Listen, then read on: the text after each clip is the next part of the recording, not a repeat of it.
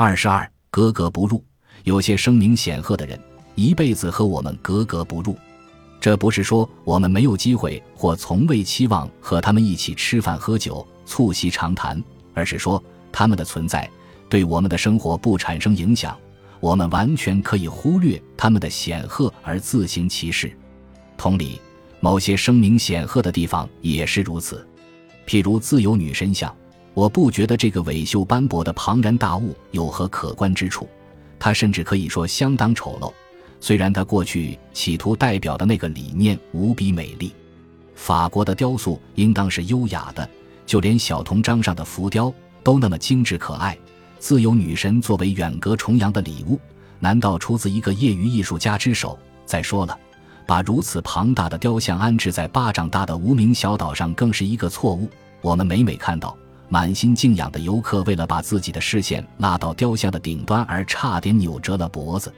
不带长焦镜头的相机，要想拍下雕像的全貌，摄影者必须跪在草地上，或者干脆躺下仰着拍。而我的一个朋友则感叹说。最好的办法是挖个深洞，人站在洞里，踮脚探头来拍。坐在曼哈顿最下端的炮台公园的长椅上遥望，波光粼粼中的女神像隐约有点亭亭玉立的意思。他那古怪的冠饰，你还以为是娇媚的发带呢。从空中航拍的镜头效果更好，很多电影里都忍不住露一手，而且是呼啸着俯冲推进，然后一晃而过。自由女神印证了思想家对政治人物的失望。草色遥看近却无，作为美德和魅力的草色，原来是距离的把戏。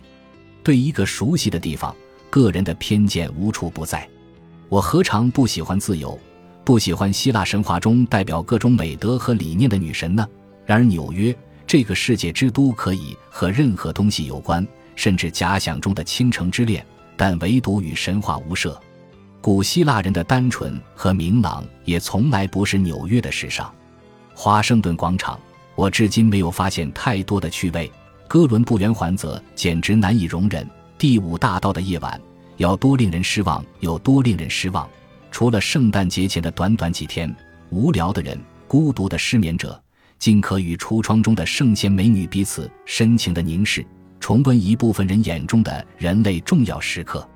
我对大都会博物馆的喜爱和对古根汉姆的失望同样强烈。我始终看不出众口称赞的大罗斯建筑如何有艺术。我羡慕那些崇仰他的人，以及津津有味地谈论着波洛克和安迪沃霍尔的绘画的人。在野蛮人的眼里，波洛克和安迪沃霍尔一堆有颜色的垃圾罢了。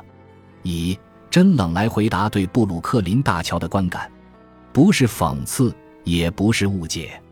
电影《与人》中，汤姆克鲁斯的漂亮女友在电梯里赐给傻瓜达斯汀霍夫曼一吻，然后满怀期待地问他感觉如何。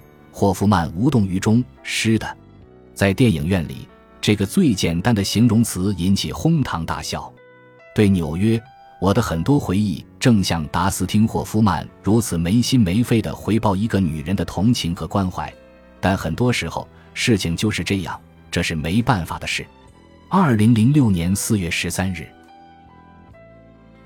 本集播放完毕，感谢您的收听，喜欢请订阅加关注，主页有更多精彩内容。